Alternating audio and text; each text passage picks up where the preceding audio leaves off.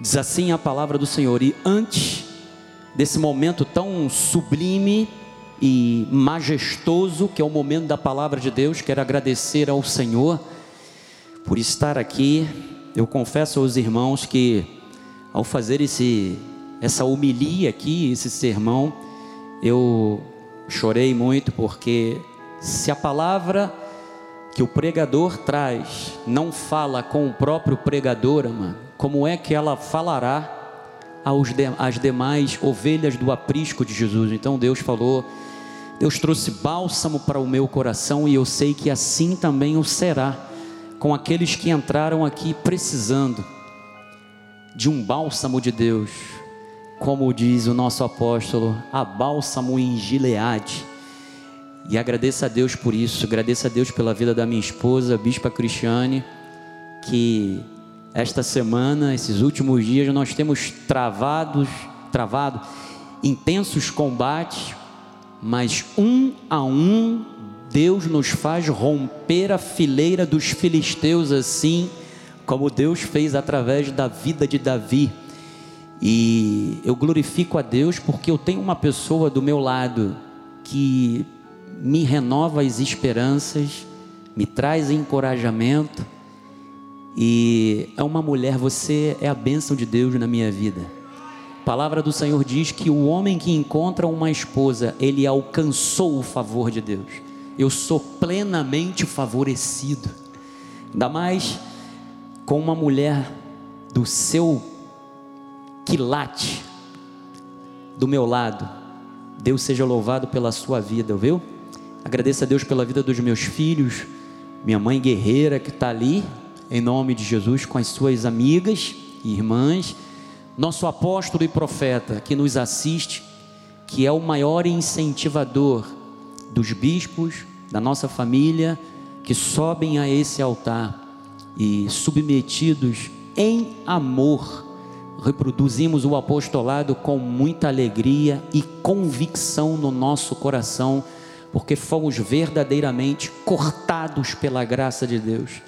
A Deus toda a honra e toda a glória pela sua vida, meu profeta, e particularmente aos meus amigos e os meus irmãos que estão aqui, com um único motivo e interesse: cultuar a Deus, servir a Deus, independentemente de quem está ministrando aqui, mas está aqui porque Deus o atraiu e colocou. Então eu sou grato a Deus por você estar aqui conosco, dando o seu culto a Deus em nome de Jesus. Alguém está com frio? Ninguém está com frio? Não. Quem está com frio, levanta a mão. Eu acho que vocês vão perder, hein? Quem não está com frio, levanta a mão. Perderam posso fazer nada. A união não faz só açúcar, mano. A união não faz só açúcar.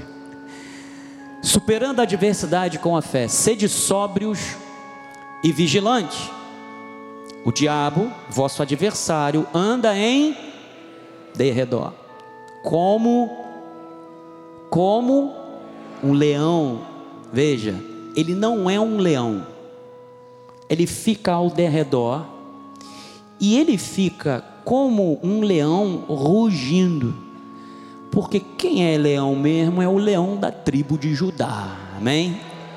Então ele fica procurando alguém para devorar. Mas o que que Pedro disse? Resisti-lhe firmes na fé, certos de que sofrimentos iguais aos vossos estão se cumprindo na vossa irmandade espalhada por todo o mundo. Ou seja, nós não somos os únicos que temos problemas, nós não somos os únicos que têm aflições, nós não somos os únicos que passamos por sofrimento. Que a palavra de Deus se manifeste poderosamente. Vamos orar ao Senhor em nome de Jesus.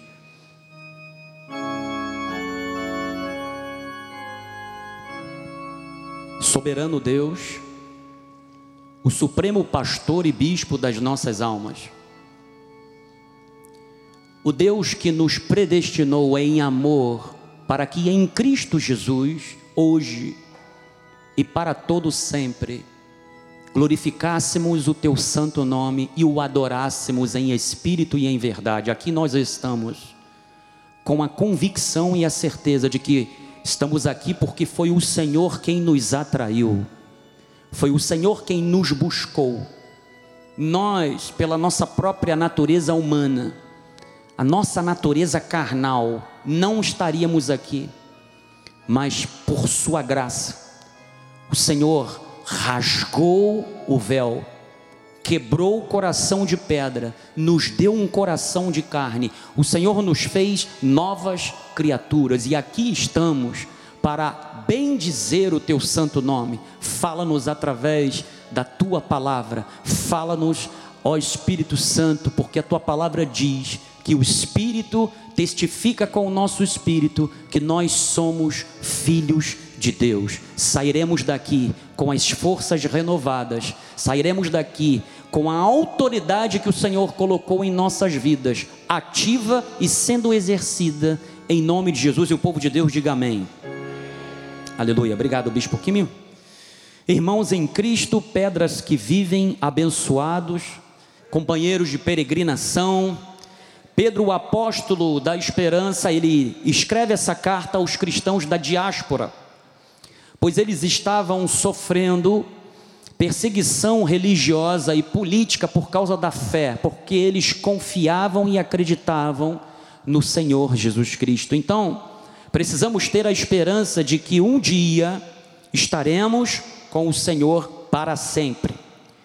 E ela precisa estar viva em nossos corações. Por isso que Pedro ele fala que nós temos que ter uma viva esperança ela tem que estar permanentemente ativa nos nossos corações. Pedro compara o cristão a um estrangeiro, no sentido de que todos os cristãos se tornaram peregrinos. Nós não somos deste mundo, nós pertencemos ao Senhor. Por isso que nós andamos aqui como estrangeiros, peregrinos, porque nós nascemos de um novo reino o reino de Deus. E a partir do momento em que nós nascemos de novo, dentro do reino de Deus, nós também vivemos a partir de valores que nos tornam forasteiros nessa própria viagem, nessa própria peregrinação. Os nossos valores não são iguais aos valores deste mundo. Nossos valores são os valores que refletem, refletem o reino, que refletem o Senhor Jesus Cristo. Então, como nós, nós estamos distantes da pátria celestial. Então, Pedro, ele encoraja, distantes fisicamente. Então, Pedro, ele encoraja os cristãos que estão sofrendo a terem esperança. Como é que nós podemos ter esperança, uma esperança viva. Como nós podemos estar de pé diante do sofrimento, diante das aflições, e temos aprendido com o nosso apóstolo como resistir à tentação, como passar pelas tribulações firmes, sabendo que Deus a todo momento ele nos molda, ele faz com que nós vivamos verdadeiramente como cartas escritas do Deus vivo, ou seja, todos precisam olhar para as nossas vidas e ver o Evangelho refletido. Então, a despeito de toda a adversidade, amado, nós temos que permanecer firmes na fé. Somente permanecendo firme na fé, nós superaremos qualquer adversidade. Então, mesmo que o diabo provoque qualquer tipo de adversidade, Pedro está dizendo que nós temos que ter paciência. Paciência para colocarmos a fé em prática. Então, quando colocamos a fé em prática, a graça de Deus trabalha em nós de que maneira? Nos fortalecendo, nos firmando e nos estabelecendo. Então, enquanto presentes aqui no mundo, as adversidades estarão aí para que nós venhamos a superá-las. Os ataques espirituais do diabo são para enfraquecer a nossa fé e causar sofrimento. Mas nós temos que permanecer firmes pela fé em Jesus Cristo. A grande é, causa do porquê muitos cristãos se desviam e fracassam, como diz Paulo, naufragam na fé, é porque eles não estão olhando para Cristo. Eles estão olhando as pessoas, as circunstâncias, as adversidades, estão dando valor ao problema. Aquilo que é impossível na sua vida, através da fé, torna-se algo totalmente viável, amado. Porque quando nós depositamos a nossa confiança em Jesus, ou seja, acreditamos no que Cristo fez e naquilo que ele nos ensina, nós estaremos prontos para superar todo tipo de adversidade. Por que que Pedro chama os cristãos de pedras que vivem? Sabe? Olha, vocês são pedras vivas, porque Jesus ele é a nossa rocha. Então, ele diz também que nós temos que compreender, ter em mente que tudo isso acontece com os nossos irmãos à volta do mundo, ou seja, nós temos uma igreja que está globalmente espalhada e que também sofre por causa dessa fé em Jesus Cristo, que passam por lutas, por tentações. Então, olha só, resistir ao diabo, ao seu rugido, é preciso. O apóstolo Paulo ele escreveu essa carta aos cristãos do ponto da Galácia, da Capadócia, da província da Ásia da Bitina, entre 60 e 68 depois de Cristo. Eu coloquei um preâmbulo entre os comentaristas que mais divulgam. Uns dizem 60 a 62, outros 64 a 68. Então 60 a 68. Era um tempo de sofrimento por causa da fé. A perseguição que teve início no primeiro século, através dos judeus em Jerusalém, espalhou-se pelo mundo todo e chegou a Roma, porque Paulo, Pedro, perdão, estava escrevendo essa epístola de Roma, onde ele inclusive morou. Então o sofrimento ele pode chegar sobre vários aspectos. Ele pode ser um abuso físico, pode ser uma doença debilitante, pode ser o ostracismo social, pode ser uma perseguição, pode ser uma discriminação, tudo isto estava acontecendo com os cristãos naquele tempo. E amados, nós estamos passando as mesmas coisas. E agora, no que diz respeito à perseguição religiosa, está sendo intensificada. Então a tendência é as coisas o que? Afunilarem. Então, por que que Pedro ele diz que nós somos pedras vivas? Pedro, ele ensinou muito daquilo que ele aprendeu diretamente com o próprio Cristo. Foi Cristo quem falou: Você não será mais Simão, mas você será Petros. Ou seja, você será pedrinha. Porque Jesus, ele era a rocha inabalável. Então nós somos o que? Fragmentos de uma rocha inabalável, que é quem? Jesus Cristo. Então Pedro ele diz: Olha, vocês têm que ser sóbrios, bota lá, HJ, sóbrios e vigilantes. Ou seja, ele está dizendo o seguinte: você tem que ter paciência para vigiar os teus pensamentos. Isso tudo por quê? Porque se você não tiver tranquilidade, eu sei que é difícil, mas você precisa ser sóbrio para tomar as decisões para que você não cometa é, erros que você depois vai se arrepender. Então ele diz: seja sóbrio e vigilante, ou seja, por que, que Pedro está falando isso? Vocês lembram quando Jesus leva Pedro, João, Tiago para orar e eles estavam dormindo e Jesus fala assim: Poxa, vocês não puderam estar nenhuma hora orando ou vigiando. Então a vida de oração está atrelada também a uma vida de vigilância. Vigilância, amado, é estar totalmente alerta, porque resistir é a capacidade de enfrentar. Pedro aqui, com certeza, ele estava se lembrando quando ele negou a Cristo.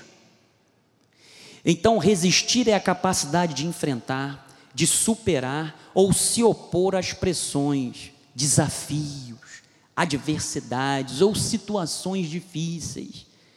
Para superarmos as adversidades com a fé, em várias situações de conflito, irmãos, será necessário o emprego de perseverança, de coragem, resiliência e também estarmos conscientes destas oposições, ou seja, você está no mundo, você vai enfrentar lutas. Aqui nós não teremos vida boa no que diz respeito a problemas. Então a paciência consiste em ter sobriedade mental e espiritual. Ela é fundamental para termos o equilíbrio. Provérbios 25, 28, HJ, como cidade derribada, que não tem o que? Muros. Preste atenção. No Antigo Oriente, uma cidade, ela se conhecia a sua segurança pela sua fortificação, através dos seus muros. Então, uma cidade que não tinha muros sustentáveis, muros oponentes, ela era uma cidade o que? Vulnerável. O que que Pedro, o que que o sábio Salomão está falando? Uma cidade como uma cidade derribada, que não tem muros, assim é um homem que não tem o que? Domínio próprio. Então, se você não tem equilíbrio, se você não tem mansidão, você é uma pessoa cujas suas defesas estão o quê? Baixas. Então você precisa ter o quê? Tranquilidade. Hoje, hoje não, ontem a sexta-feira, a Agatha estava muito agitada, mas muito agitada, irmãos. Ela às vezes está numa adrenalina que só Jesus. E ela estava tão agitada que ela viu que eu e a Cris, a gente não estava aguentando seguir o pique dela. Aí ela parou do lado e falou assim: para, respira. Respira, respira. Às vezes você tem que fazer isso, mano. Você tem que parar. Dar uma respirada. Porque se você for no impulso, vai dar ruim. Vai ter problema. Então, paciência consiste nisso sobriedade mental, mas também espiritual. Então Pedro ele disse que o leão ele está ao derredor fazendo o que? Ele está rugindo. Salmos 22, 13. Coloca lá, HJ, por favor. Contra mim abrem a boca, como faz o leão que despedaça e o que? E ruge. Então o diabo ele é o nosso adversário. E no grego, diabo é o que? Diabolos, que significa difamador, acusador. Lembra de Jó? Ali no livro de Jó, Satanás era o verdadeiro advogado de acusação. O advogado de acusação, ele é praticamente um auxiliar do promotor em alguns casos que são levados perante tribunais. Então, o que, que o diabo ele faz? Qual é a missão dele? É te difamar.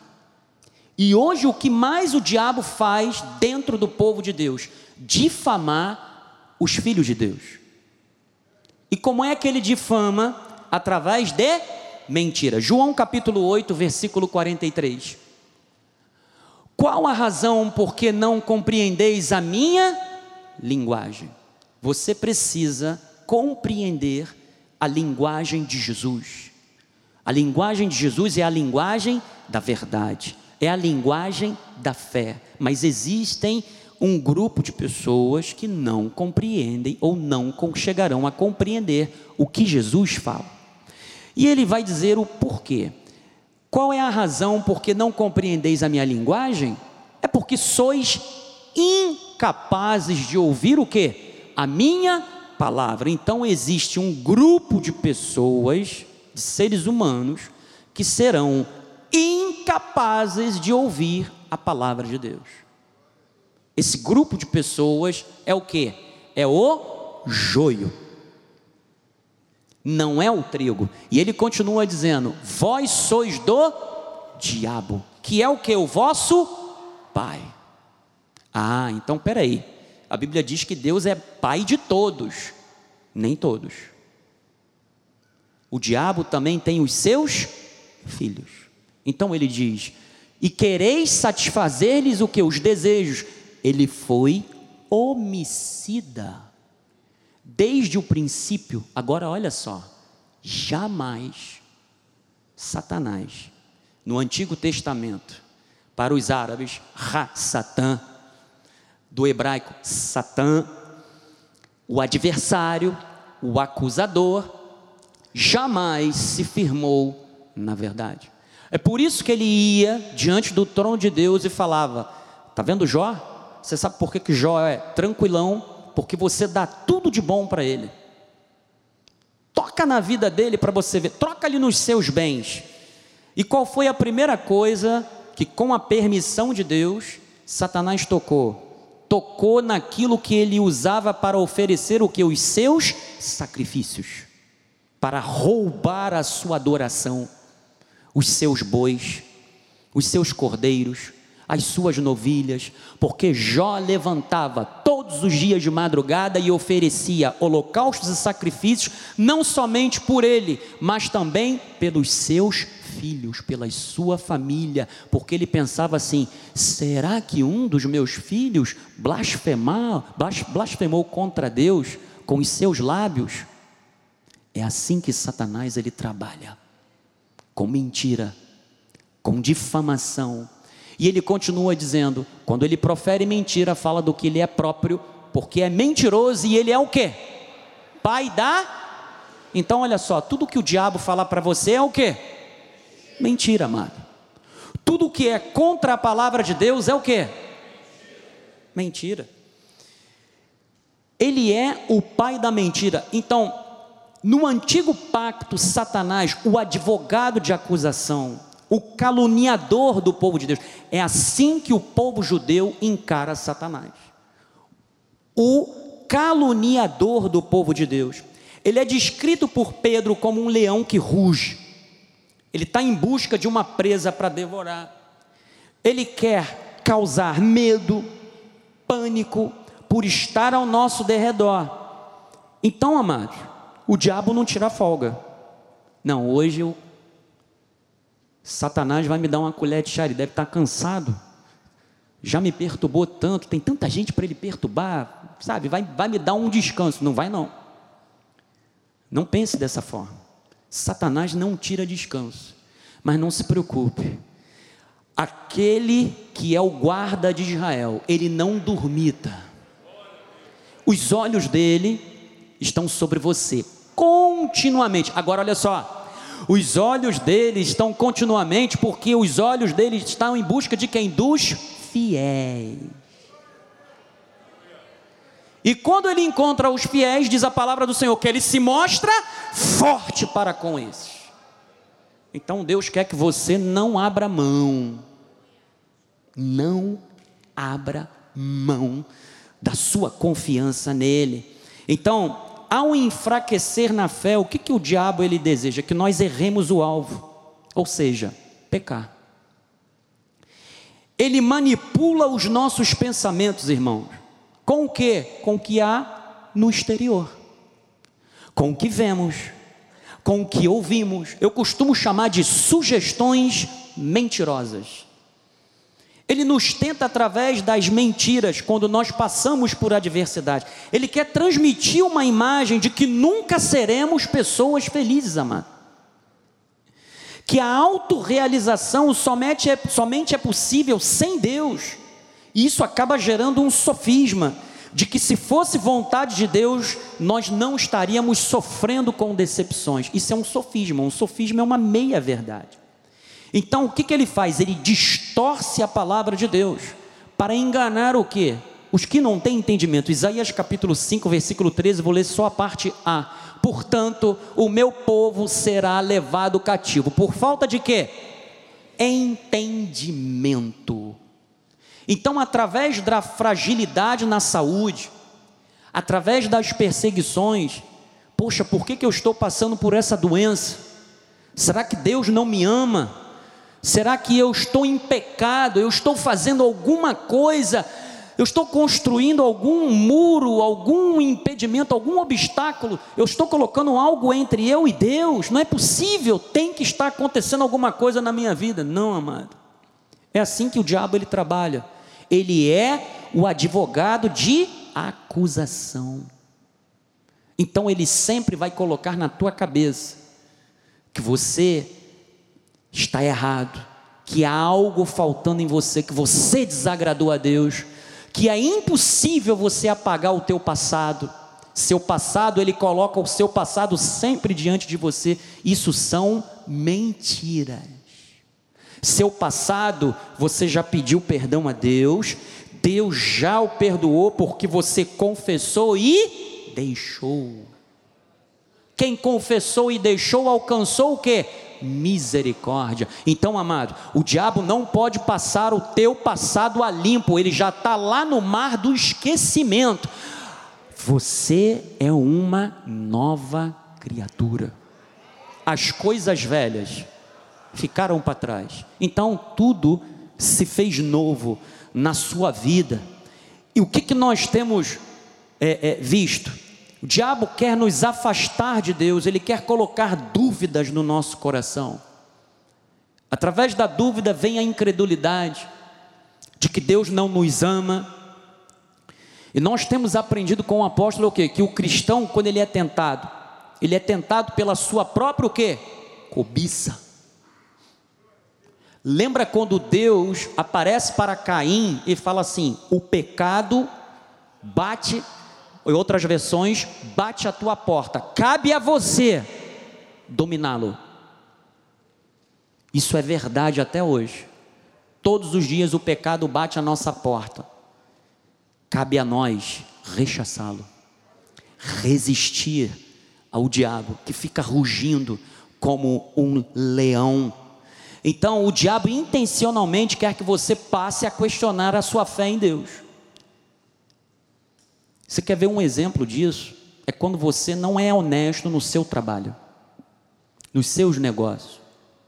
Existem pessoas que você está dentro de um contexto de empresa que elas querem te ensinar a não serem honestas. Está errado isso. Então vem todo tipo de facilidade, de bonificação, para que você não seja uma pessoa honesta. E o que nós mais vemos aí fora no mundo são produtos e serviços que estão sendo vendidos e que, na verdade, aqueles que o oferecem, que o comercializam, não estão sendo honestos. Você tem que ser honesto no seu trabalho, nas suas relações comerciais.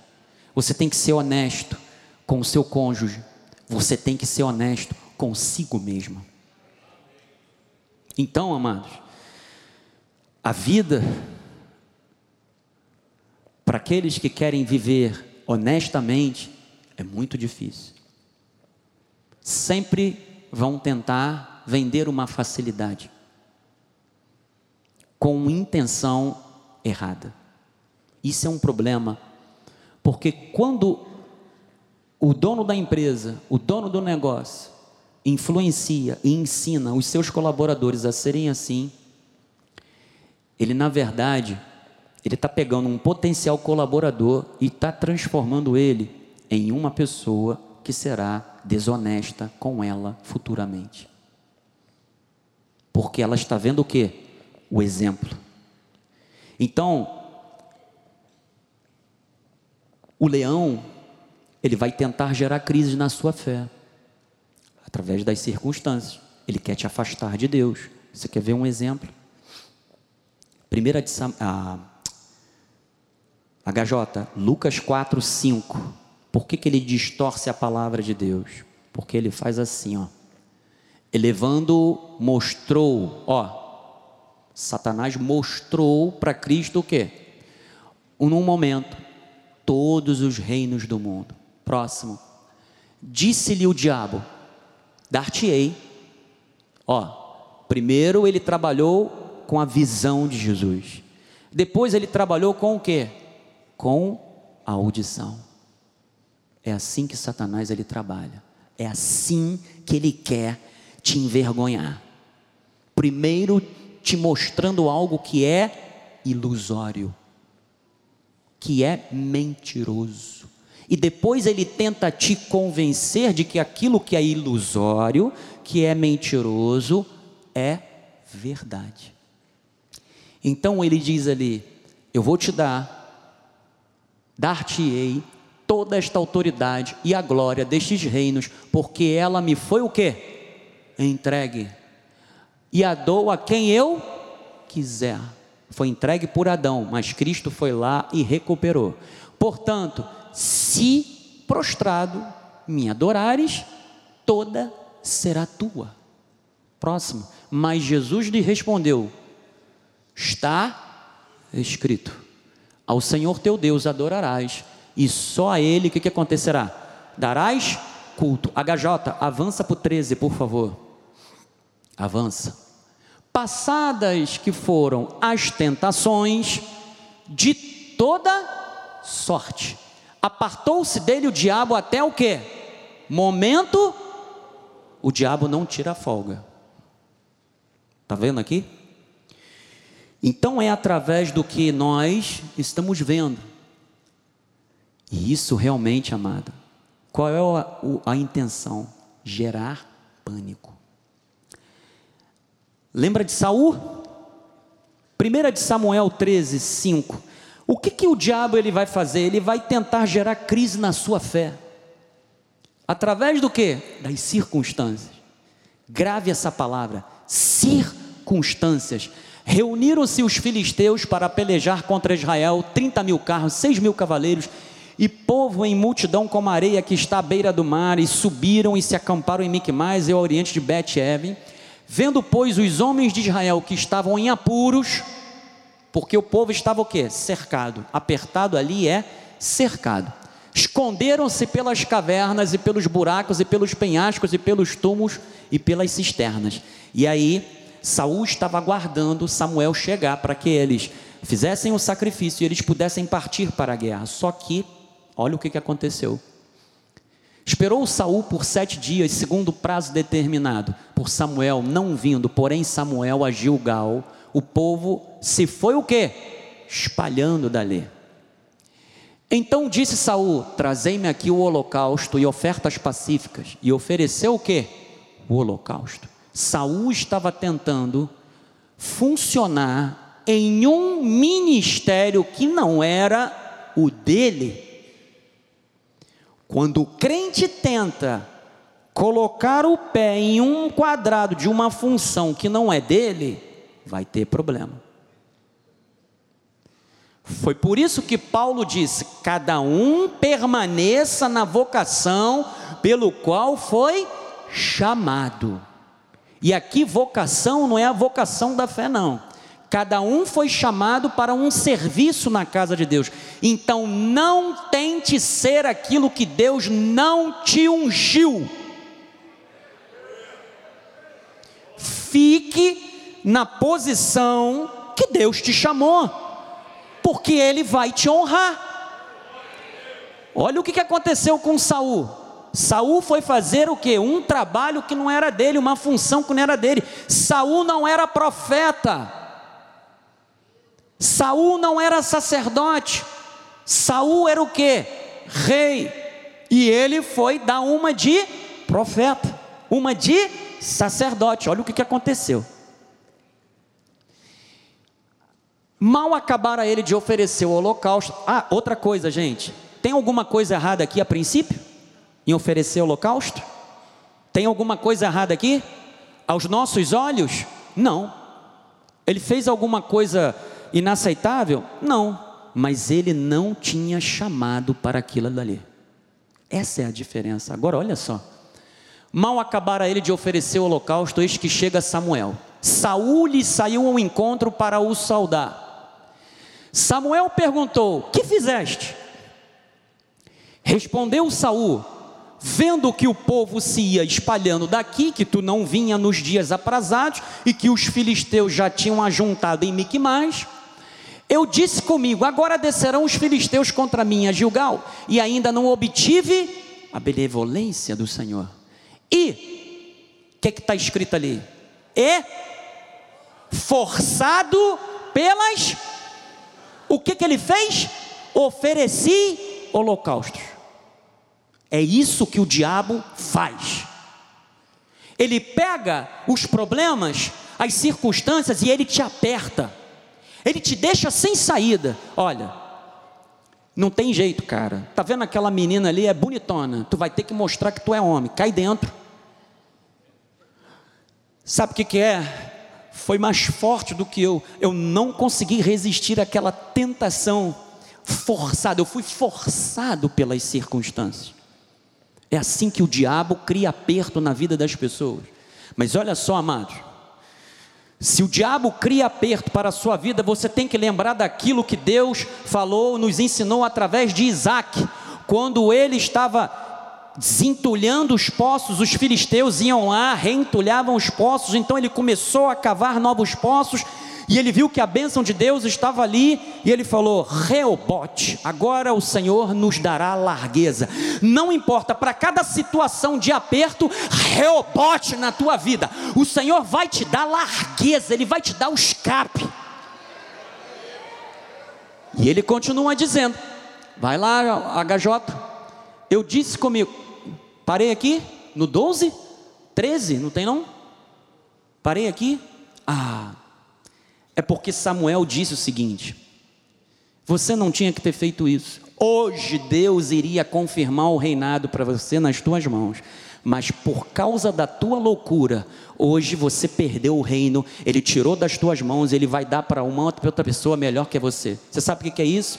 Você já viu quando você tenta atuar em um ministério que você não foi chamado, quando você quer profetizar e você não foi chamado para ser profeta? Isso acontece muito. Hoje o que nós vemos muito na internet? Faz um pix, tu recebe uma profecia. Sabia disso? Tu não sabia disso não? Ih, gente. Ih, gente. Ih, gente. Tá assim, ó.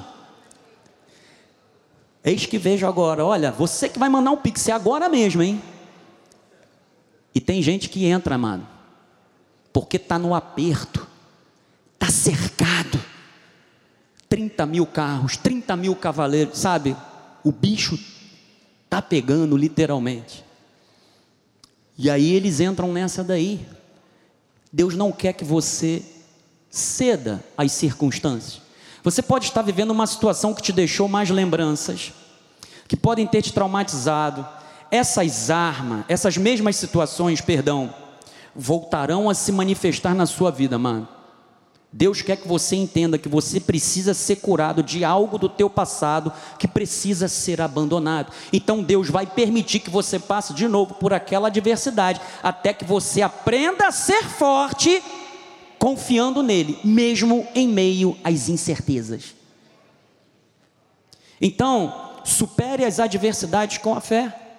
Porque Pedro ele disse no versículo 9, que para vencer o leão, você tem que o quê? Resistir ele na fé. Você tem que ser forte na fé. Olha só, os leões, eles atacam animais o quê?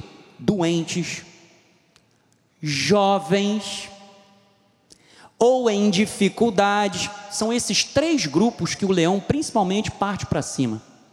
Sabe por que, que o, o, o, eles escolhem eles, eles pegam as vítimas doentes, as mais jovens, as em dificuldade, porque eles escolhem as vítimas que estão sozinhas ou não estão em alerta. Por isso é que nós temos que vigiar.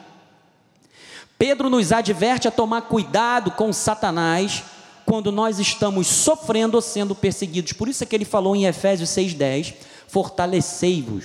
Em quem? No Senhor, no seu poder na sua força. É através da oração, é através da minha presença nos cultos que Deus vai te fortalecer, que Ele vai renovar as tuas energias, meu amado. É nos momentos de sofrimento, saiba que você não está sozinho na luta. Ele disse: Olha, os mesmos sofrimentos que vocês estão passando, a irmandade ao redor do mundo está passando. Então, olha só, amado, é juntos que nós somos mais fortes. Você não pode estar nessa luta sozinho, amado. Nós estamos aqui para te ajudar. Nós vamos juntar nossas forças com uns aos outros em oração e nós vamos resistir o diabo e ele vai ter que fugir. Tiago 4:7. Tiago 4,7: Sujeitai-vos, portanto, a quem? Mas resisti ao diabo. O que, que vai acontecer? Ele fugirá de vós. Tiago 5, coloca lá, Gajota. Está alguém entre vós sofrendo? Faça o que? Faça, por favor, não se isole. Nós temos toda segunda-feira. Você não quer pedir oração aqui para o irmão, oh, me ajuda em oração? Vem para segunda-feira que a gente vai tacar fogo no diabo, mano. Está alguém sofrendo? Faça oração. Não haja precipitadamente. Está alguém alegre? Cante louvor, isso é culto, amado. Isso é culto. E ele continua dizendo: Está alguém entre vós doente? Chame os presbíteros da igreja e estes façam a oração sobre ele, ungindo com óleo em nome do Senhor, porque ungir com óleo antigamente era como se fosse você aplicar um remédio. Até mesmo para as feridas, eles aplicavam unguento, aplicavam azeite. Então ele continua dizendo: e a oração da fé salvará o que? O enfermo. Então, olha, amado, se entrou alguém aqui enfermo, vai sair daqui curado em nome de Jesus. E o Senhor o levantará. Se tem alguém em algum leito de hospital, no CTI, desenganado pelos médicos, o Senhor o levantará. E se houver cometido, olha como é que a igreja, a oração da igreja é, amado.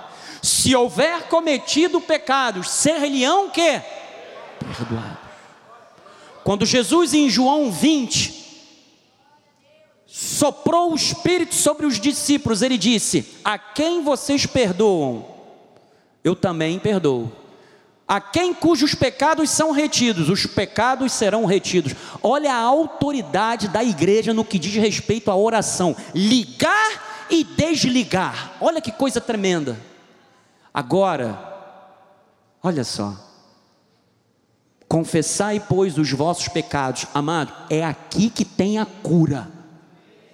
Não é lá fora.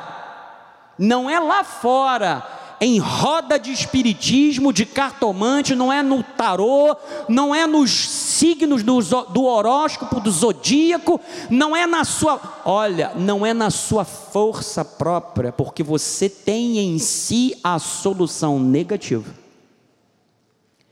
Confessai, pois, os vossos pecados uns aos outros e orai uns pelos outros para serdes o que?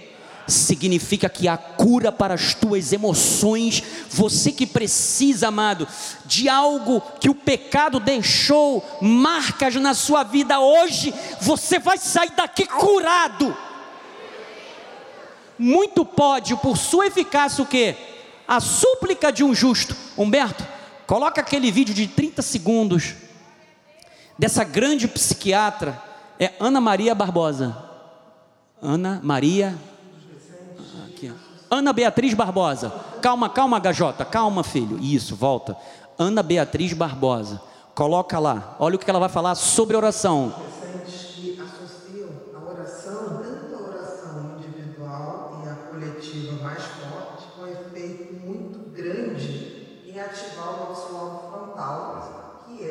o o o veio por fim, digamos assim, que abre o nosso discernimento, que abre a nossa é, percepção. Então, é como se fosse uma conexão com o que há de melhor. E essas orações têm uma força maior coletivamente. Está vendo? Existe um poder quando a igreja se reúne, que já é comprovado cientificamente. Então, amados, o que você está perdendo tempo para estar orando conosco aqui na segunda-feira? Deus tem algo tremendo para fazer na tua vida. Vai começar hoje, porque nós vamos estar orando aqui, por isso é que eu estou dando uma corridinha rápida aqui, amado. Entendeu? Então, olha, o diabo ele vai fugir. J.C. Ryle, que eu gosto muito dele, quando ele fala sobre a importância da fé na oração, ele disse: a fé é para a oração como a pena é para a flecha. Sem ela, a oração não acerta o alvo. Então, foque na verdade de Deus, naquilo que Deus diz a teu respeito. Isaías 48, 17. Assim diz o Senhor, o teu redentor, o Santo de Israel: Eu sou o Senhor. E Ele é quem? O teu Deus, que te ensina o que é útil e te guia pelo caminho em que deves andar. Então, amados, esse é o nosso Deus. Foque na verdade de Deus. Foque naquilo que Ele te ensina. Você nasceu de Deus. Você é uma nova criatura. O diabo não pode tocar na sua vida. E para você só há uma condição, amado: crer, crer, crer, crer. Sempre. Porque, amados, a luta pode estar ferrenha, mas você já é mais do que vencedor. Ainda que o diabo seja bem sagaz com as suas estratégias ele anda ao derredor de forma invisível. Nós não temos nenhuma razão para ficarmos apavorados, amado, ou até mesmo resignados. Nós não podemos abandonar a luta, porque nós estamos do lado que venceu. Nós estamos do lado daquele que venceu a morte. Nós estamos do lado daquele que resistiu a Satanás do deserto. Nós estamos daquele que lá na cruz catarchel desligou o inimigo, destronou ele daquilo que ele mais fazia, que é ir diante do trono e nos acusar. Apocalipse 12, 7. Houve peleja no céu. Miguel e os seus anjos pelejaram contra o dragão. Também pelejaram o dragão e seus anjos.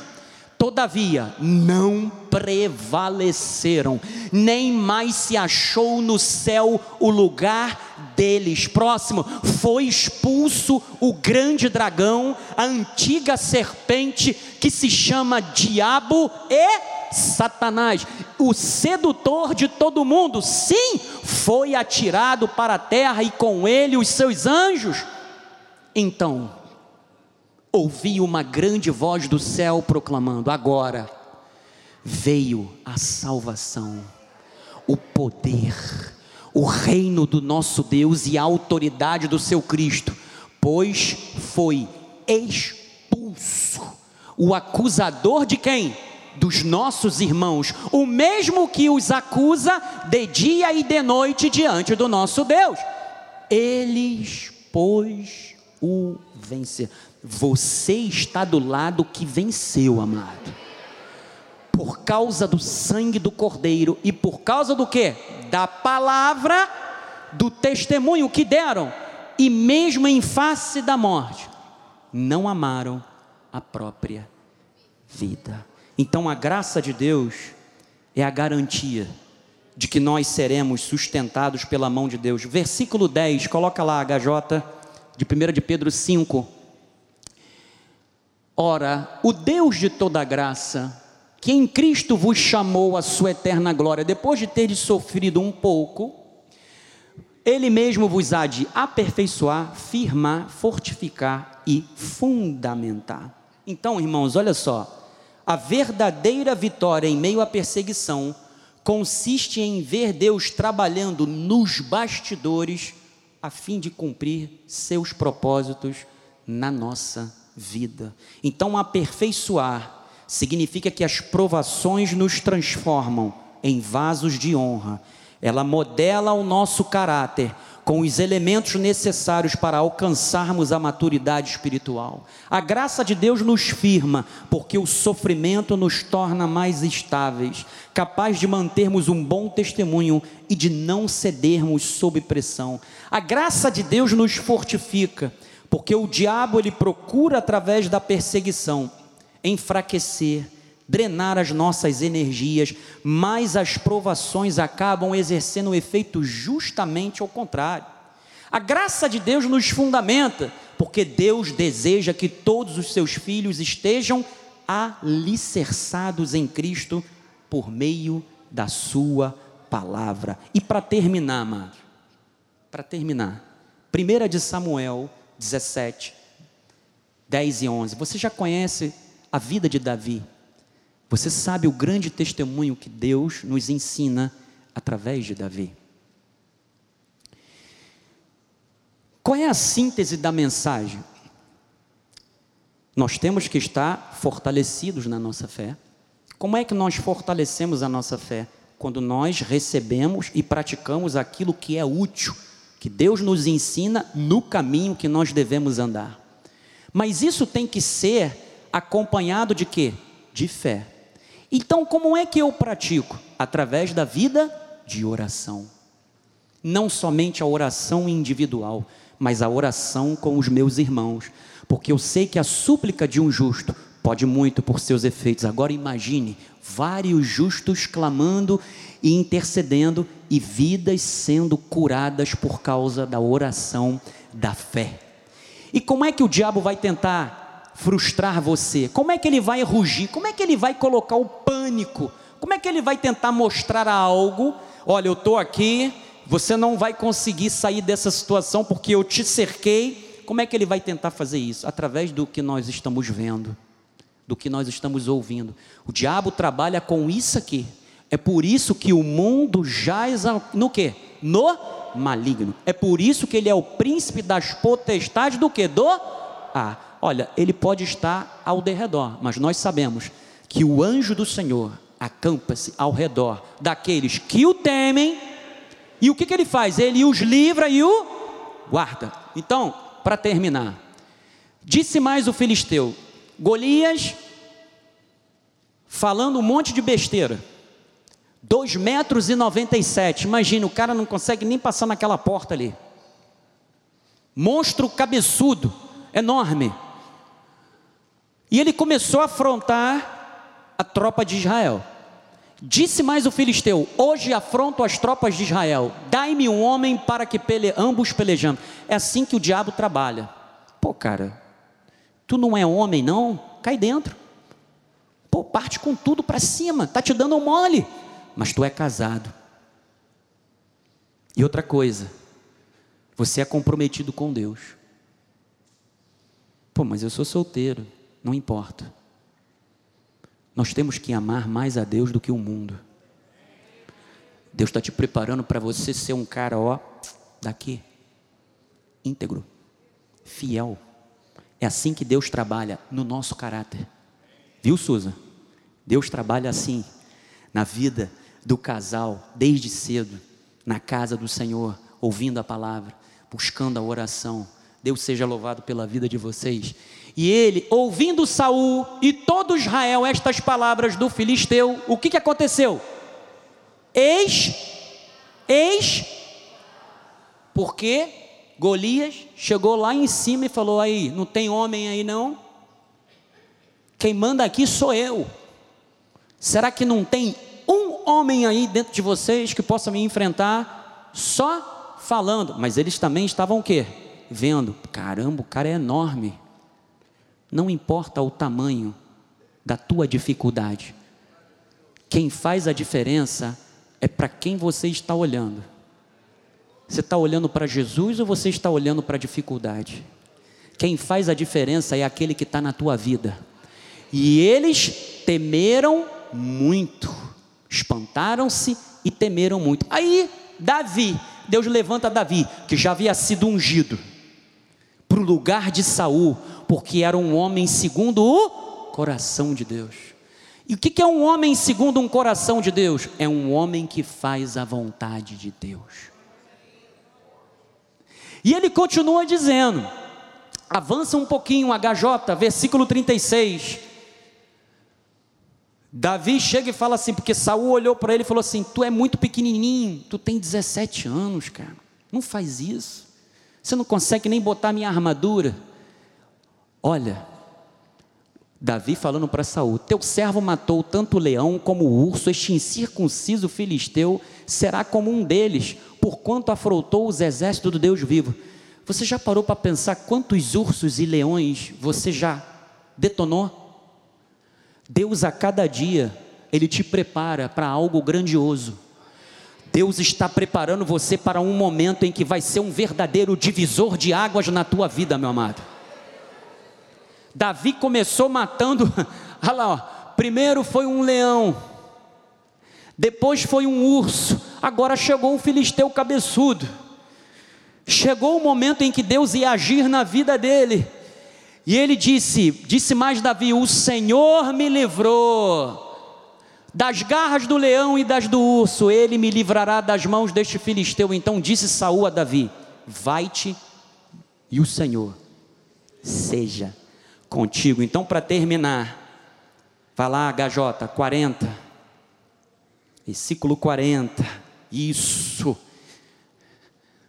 Davi tomou o seu cajado na mão e escolheu para si cinco pedras. E aí eu conto com a colaboração da bispa Cristiane, que tem muita gente que pensa que Davi tinha escolhido cinco pedras, porque se ele errasse uma, ele teria mais quatro. Não. Davi escolheu cinco pedras porque Golias, ele tinha quatro irmãos. Ou seja, Davi estava dizendo o seguinte: se vier, vai ter uma para cada um. Davi, já pensou? Davi nos bastidores, com a pedrinha, virou para os quatro e falou assim: tenta a sorte, irmão. Aqui, ó. Não está acreditando, não?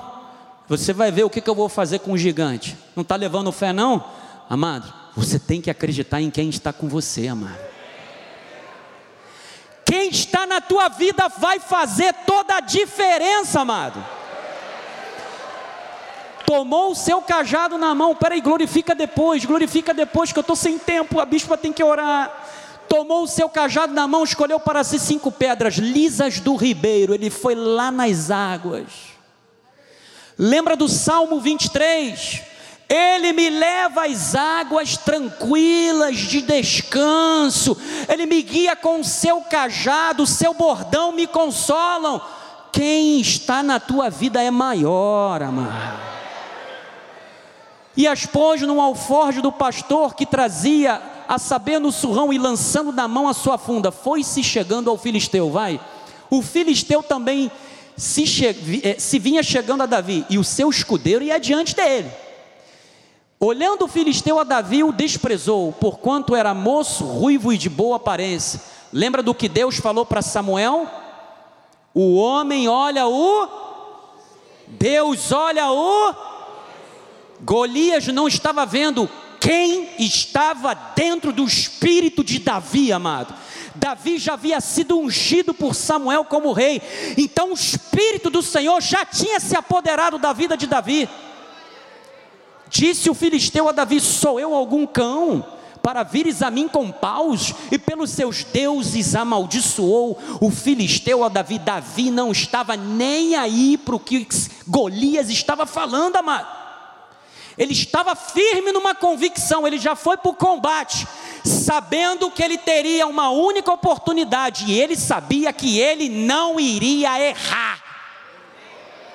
Se Deus te mandou, amado, e de encontro ao Golias, mesmo que você só tenha uma pedrinha, ele pode ter quatro irmãos, não se preocupa, você vai porque vai dar certo, amado.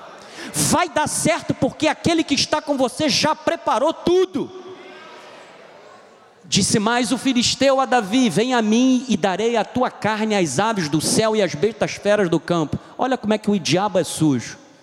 Vou amedrontar ele, vou intimidar ele. Davi, porém, o que? Que, que Davi fez? Ah, eu pensei que ele estava orando em secreto. Peraí, Golias. O diabo não pode ouvir o que eu estou falando.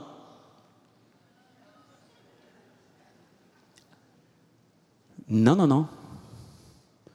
Tu vens a mim, olha a confissão. Ele disse ao gigante. Lembra do que Jesus falou? Se você tiver fé do tamanho de um grão de mostarda, tu vai dizer à montanha: sai da minha frente, crê no teu coração, assim será com você. Davi disse: Tu vens a mim contra espada e com lança. Você vem a mim contra o escudo. Eu, porém, eu vou contra ti, em nome do Senhor dos exércitos, o Deus dos exércitos de Israel, a quem tu tens afrontado. Hoje mesmo, amado, é hoje, é hoje, é hoje. O Senhor te entregará nas minhas mãos. Ferir-te-ei, tirar-te-ei a cabeça, e os cadáveres dos arraiais dos filisteus te darei, ou seja, Deus estará destruindo todas as ações e estratégias do diabo, todas as emboscadas, todas as fileiras dos inimigos que estão armados e postados contra você. Nenhuma arma forjada prosperará contra você, porque aquele que está na sua vida é o Senhor Deus dos exércitos. Aleluia. Hoje mesmo as aves dos céus e as bestas feras da terra toda a terra saberá que há Deus em Israel. 48. Sucedeu que, dispondo-se o filisteu a encontrar-se com Davi, o que que Davi fez? Se apressou. Este se apressou, Davi, e deixando as suas fileiras, correu de encontro ao filisteu. Você não vai abandonar a luta. Você estava pensando em desistir. Deus está olhando para você e está falando assim, mas não vai mesmo. Não vai. Porque é Ele quem te sustenta. Com destra fiel. Ele diz: Não, não, não. Você está ferido. Eu sei. Você está está magoado, você está triste, vem cá. Na igreja tem azeite, na igreja tem cura, na igreja tem fé. Se tem fé, Deus responde às tuas orações. Vem cá, você não vai parar no meio do caminho, não. Levanta, vambora chegando, levanta-te agora, sustenta-te agora, sou eu quem estou colocando você de pé. Vai agora na frente, apressa-te, vá de encontro à batalha, vá para cima daquilo que o inimigo colocou contra você, daquilo que o inimigo jogou para te intimidar, para tentar te frustrar. E ele continua dizendo: Davi meteu a mão no alforje, tomou dali uma pedra e com a funda lhe atirou e feriu o filisteu na testa, e a pedra encravou-se-lhe na testa, e ele caiu com o rosto em terra. Assim, aí você vai trocar o seu nome. Assim prevaleceu André contra o filisteu, com uma funda, com a fé. Com a fé. Um grão de mostarda um grão de mostarda com uma funda e com uma pedra e o feriu e o matou. Porém, não havia espada na mão de Davi.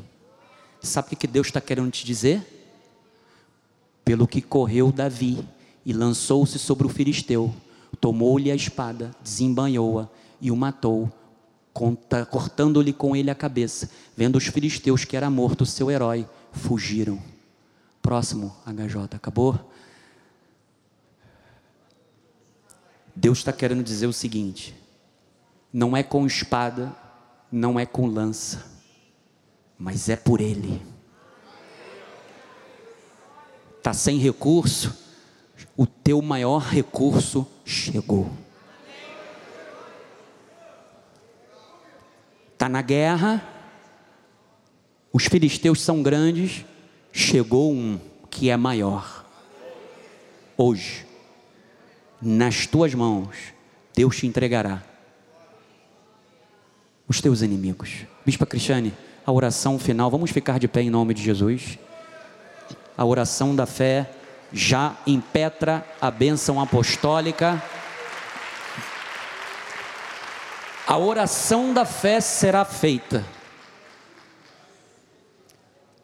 Tenha certeza, o Senhor não salva com lança ou com espada, mas Ele lança, mas Ele faz nos vencer com a fé que nós depositamos nele.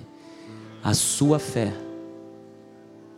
é tudo, faz toda a diferença Depende em quem você está colocando ela, em quem você está depositando. Em nome de Jesus. Amém. Senhor meu Deus e Pai, obrigado, Senhor, por esta palavra vindo de Ti como bálsamo para os nossos corações. Saímos daqui, Senhor, fortalecidos pelo Teu poder, pela Tua força, sabendo que não vamos pela nossa força, mas vamos em nome do Senhor dos Exércitos não vamos parar diante das circunstâncias, não vamos nos amedrontar, mas vamos seguir em frente, Senhor, focados em Ti, porque sabemos que o Senhor já deu a provisão, já deu o escape, já deu a cura, já realizou um milagre nas nossas vidas. E agora nós tomamos posse, Senhor. Nós tomamos posse, estamos de pé, porque é o Senhor que nos sustenta, o Senhor nos fortalece, o Senhor nos guia diante do seu propósito, que é o melhor para as nossas vidas. Nós saímos daqui, Senhor, fortalecidos com a fé que vence o mundo, a fé que o Senhor nos deu, a fé que nos fará enfrentar toda e qualquer situação, porque é o Senhor que vai conosco. O Senhor abre os caminhos, o Senhor nos fortalece, o Senhor nos guia, o Senhor coloca pessoas para nos ajudar. O Senhor está sempre conosco. Aleluia. Por isso, Senhor, nós confiamos em Ti, nós descansamos na Tua palavra, Senhor. Nós renovamos a nossa mente Aleluia. na palavra de Deus. Lançamos fora todo o pensamento, Senhor, negativo, todo o pensamento que não vem de Ti da palavra. E agora nós nos apossamos desta palavra de fé, Senhor nos apossamos da tua vitória, porque nós sabemos, Senhor, que quem fez a promessa é fiel. Aleluia! E por isso nós podemos descansar, fazemos a nossa parte, mas nós sabemos que o impossível o Senhor já realizou nas nossas vidas. Por isso nós saímos daqui, Senhor, com a certeza absoluta que aquilo que vemos pedindo a Ti, Senhor, dia a dia, culto a culto, nós veremos, Senhor. Até o final deste ano, Senhor, ainda temos muito tempo para ver a manifestação do Senhor nas nossas vidas, para ver se manifestar aquilo que já está pronto no mundo espiritual. Nós veremos ainda, Senhor, coisas grandes e milagrosas. Nós veremos ainda coisas que pareciam que não iam se realizar, coisas que pareciam esquecidas, mas hoje o Senhor traz à nossa memória aquilo que nos dá esperança. E assim nós nos agarramos com fé, Senhor. Cremos que veremos realizar aquilo que o Senhor prometeu. Em nome de Jesus, e agora que a graça de nosso Senhor Jesus Cristo, o amor de Deus e as doces consolações do Espírito Santo estejam para sempre em nossas vidas Damos aos anjos de Deus que guardem, livre todos os nossos caminhos. Chegaremos em casa em paz e segurança e teremos uma semana em perfeita vitória. Uma semana onde derrubaremos o gigante. Porque o nosso Deus é maior. E Ele já nos fez vencer essa batalha. Em nome de Jesus. Amém. Aleluia.